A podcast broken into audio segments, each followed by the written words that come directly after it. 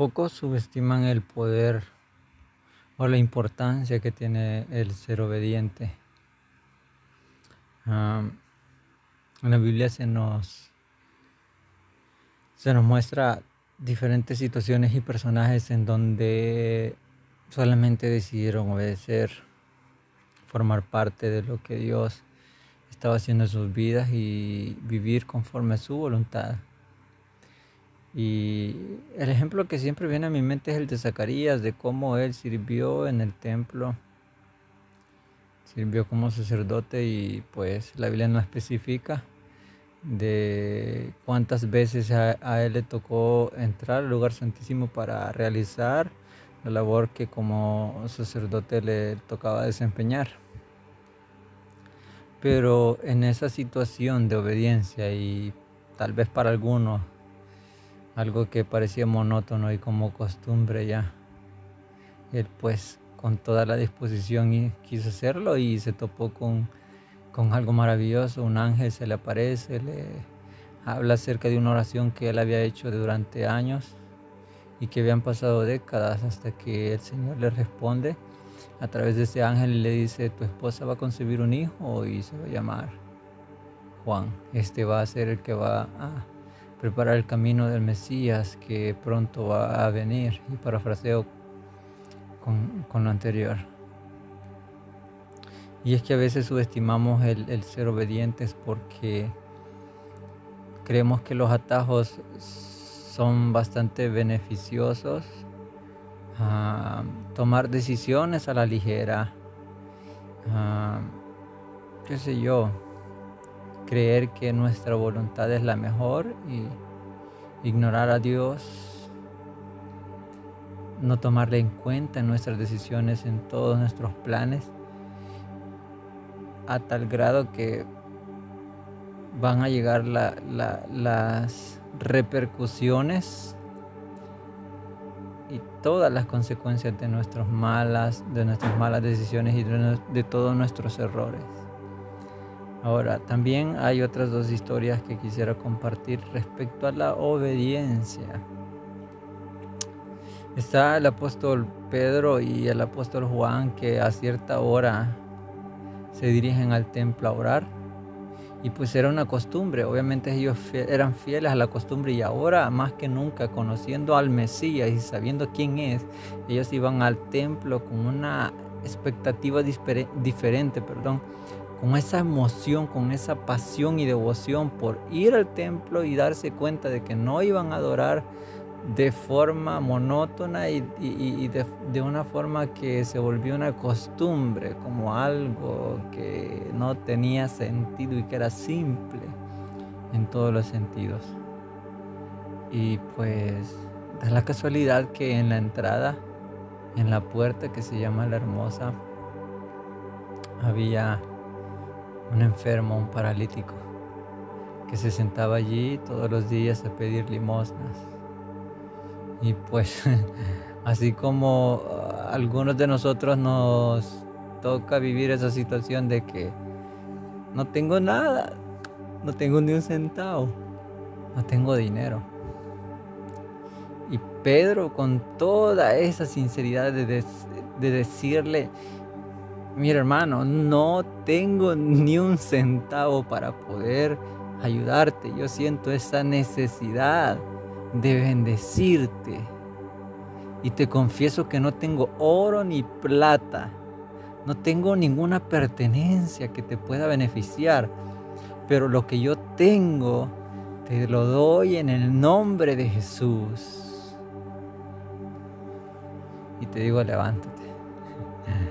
Y qué maravilloso es poder leer y poder simular la escena, adentrarse en ese momento y darse una idea de cómo pudo haber sido ese momento maravilloso de cuando un paralítico que tenía años de vivir así, al final corre al templo y empieza a danzar y alabar a Dios como nunca antes alguien lo había hecho.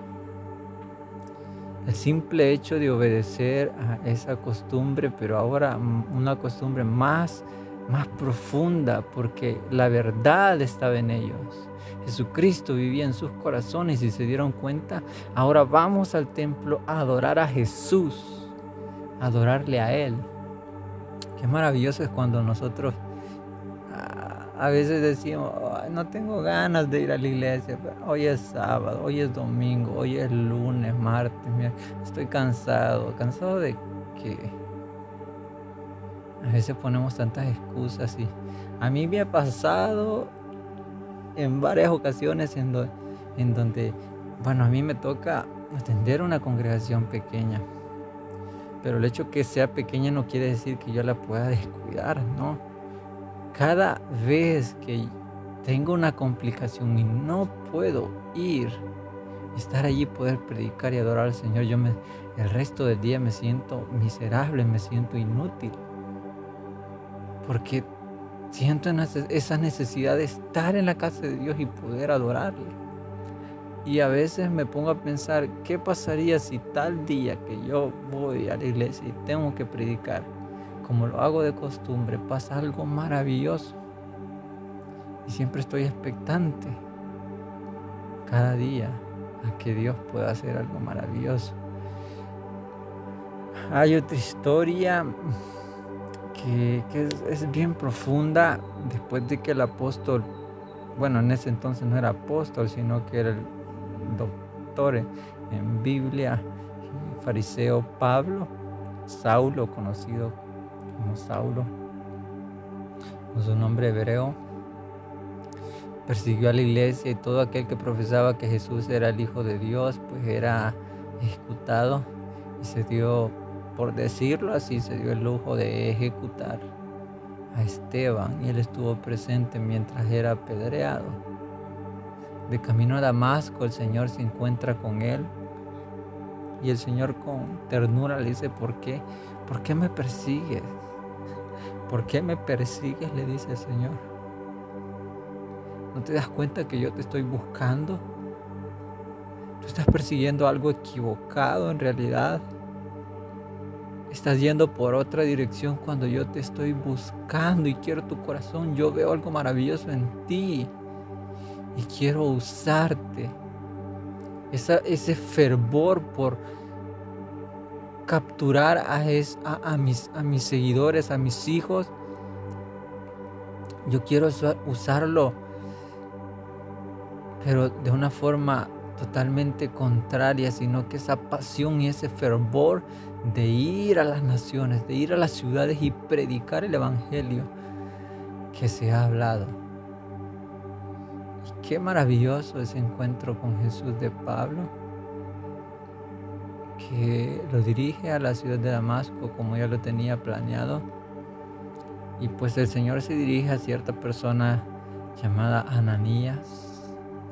El Señor le da instrucciones específicas y Ananías sabía en realidad quién era Saulo, de lo capaz que era.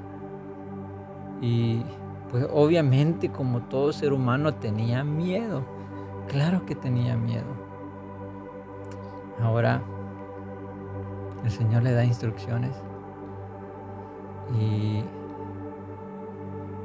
Él se dirige, se dirige a donde está, es la, en este entonces no es el apóstol Pablo, pero se dirige a, donde está Saulo y obviamente con, con mucho temor, con mucho temor en realidad, porque sabe, o sea, sus antecedentes los tiene vivos. Y todo aquello de lo que se había enterado, pues no le iba a tener tranquilo. No le iba a tener nada, nada tranquilo. Porque si Pablo Saulo se enteraba de un cristiano, sus órdenes eran ejecutarlo, ejecutarlo. Entonces Ananía, Ananía toma el valor, ese valor que solamente se encuentra con la ayuda del Espíritu Santo y se dirige a Saulo. Y específicamente le dice, el Señor me ha enviado, el Señor me ha enviado para, para orar por ti, para devolverte la vista. Y luego de todo esto, pues algunos estudiosos dicen desde, que desde el encuentro de Jesús hasta que, que Saulo llega a Damasco, él decidió ayunar. Él decidió ayunar y pues eso es como decirlo, un, un buen inicio y una muestra de que, de que Saulo de que Saulo estaba dispuesto a, obedecer a Jesús. Porque en esa conversación ah, Saulo le dice al Señor, dime qué quieres de mí. dime qué quieres de mí. Hay algo profundo en eso, pero dime qué quieres de mí. ¿Qué es lo que necesitas? Y cuando hacemos ese tipo de oraciones, el Señor se manifiesta de una forma tan, tan sorprendente que al final nosotros nos quedamos con la boca abierta de lo que Él, de lo que Él puede llegar a hacer en nuestra vida. Entonces, Ananía obedece al Señor. Pude haber escogido a otro personaje, Pedro, Juan, qué sé yo, Felipe,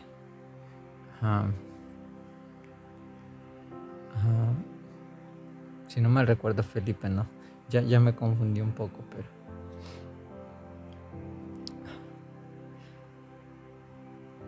Pudo haber escogido a cualquier otra persona. Pudo haber escogido a alguien diferente. Pedro hubiese llegado con esa autoridad y a reprocharlo y no, pero Ananías tenía algo especial y le dice que el Señor tiene algo preparado para él, algo hermoso, algo maravilloso. Y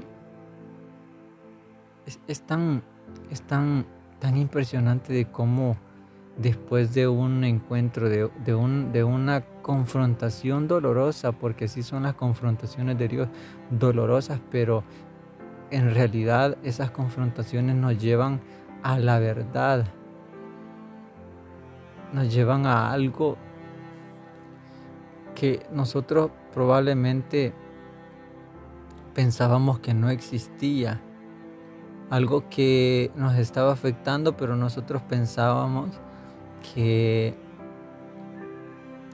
que, no estaba mal, que, que, estábamos bien.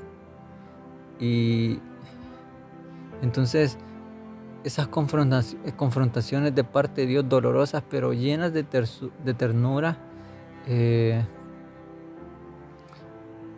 hacen que nos encaminemos, nos encaminemos al propósito por el cual Él nos ha llamado. Nos llama porque quiere hacer algo en nosotros, quiere manifestarse en nosotros y todo aquello, todas las capacidades, todo el talento que, que podamos tener, Él lo puede utilizar, pero hay que tener claro y poner los pies sobre la tierra de que Dios no nos busca solamente porque podamos hacer algo, simplemente porque nos ama él nos busca porque nos ama. Él quiere salvarnos porque nos ama. No es por lo que yo pueda hacer. No es por los talentos que yo tenga. No es por la capacidad o la fuerza. o porque venga de una familia de renombre o tenga recursos. Nada que ver. Él simplemente te ama y te busca porque eres tú, eres simplemente eres tú, eres una persona que necesita de Él. Así de simple. Y la obediencia también se, puede aplicar en el momento en que el Señor nos llama y nos dice, recíbeme en tu corazón y yo voy a hacer algo maravilloso. Y si nosotros decidimos, obedecemos, recibir a Jesús en nuestro corazón, Él va a empezar a hacer algo maravilloso en realidad en nuestras vidas. Y yo te motivo, yo te motivo en el nombre de Jesús a que abras tu corazón a, a Él y que puedas dejarle entrar y que tome el control de tu vida por completo y que puedas ser salvo. Y si ya lo, ya lo hiciste, pero sientes que necesitas aún más, profundizar más, tener una relación más íntima con Él, pues yo te invito a que abras tu corazón y le digas al Señor, heme aquí, envíame, mi corazón es tuyo, mi vida es tuyo, mis planes, mis sueños, todo te lo entrego a ti. Y escuchaba algo maravilloso hace unos días y es que las cosas que tenemos nosotros, los recursos, qué sé yo, también ahorros, cualquier cosa que puedas pensar, nosotros las podemos tener en tus manos y allí están seguras. Sabemos que están seguras mientras estén en tus manos, pero si las soltamos y las ponemos en las manos de Dios, algo maravilloso va a hacer Él. Es mejor soltar las cosas y dejárselas a Él en sus manos. Así que yo te, te motivo a que puedas entregarle por completo tu vida al Señor y que puedas entender que solamente Él puede hacer aquello maravilloso que tú sueñas. Así que te bendigo en el nombre de Jesús, te bendigo a ti, a tu familia, a tu congregación y espero que el propósito de Dios se cumpla en tu vida pronto. Así que te bendigo en el nombre de Jesús.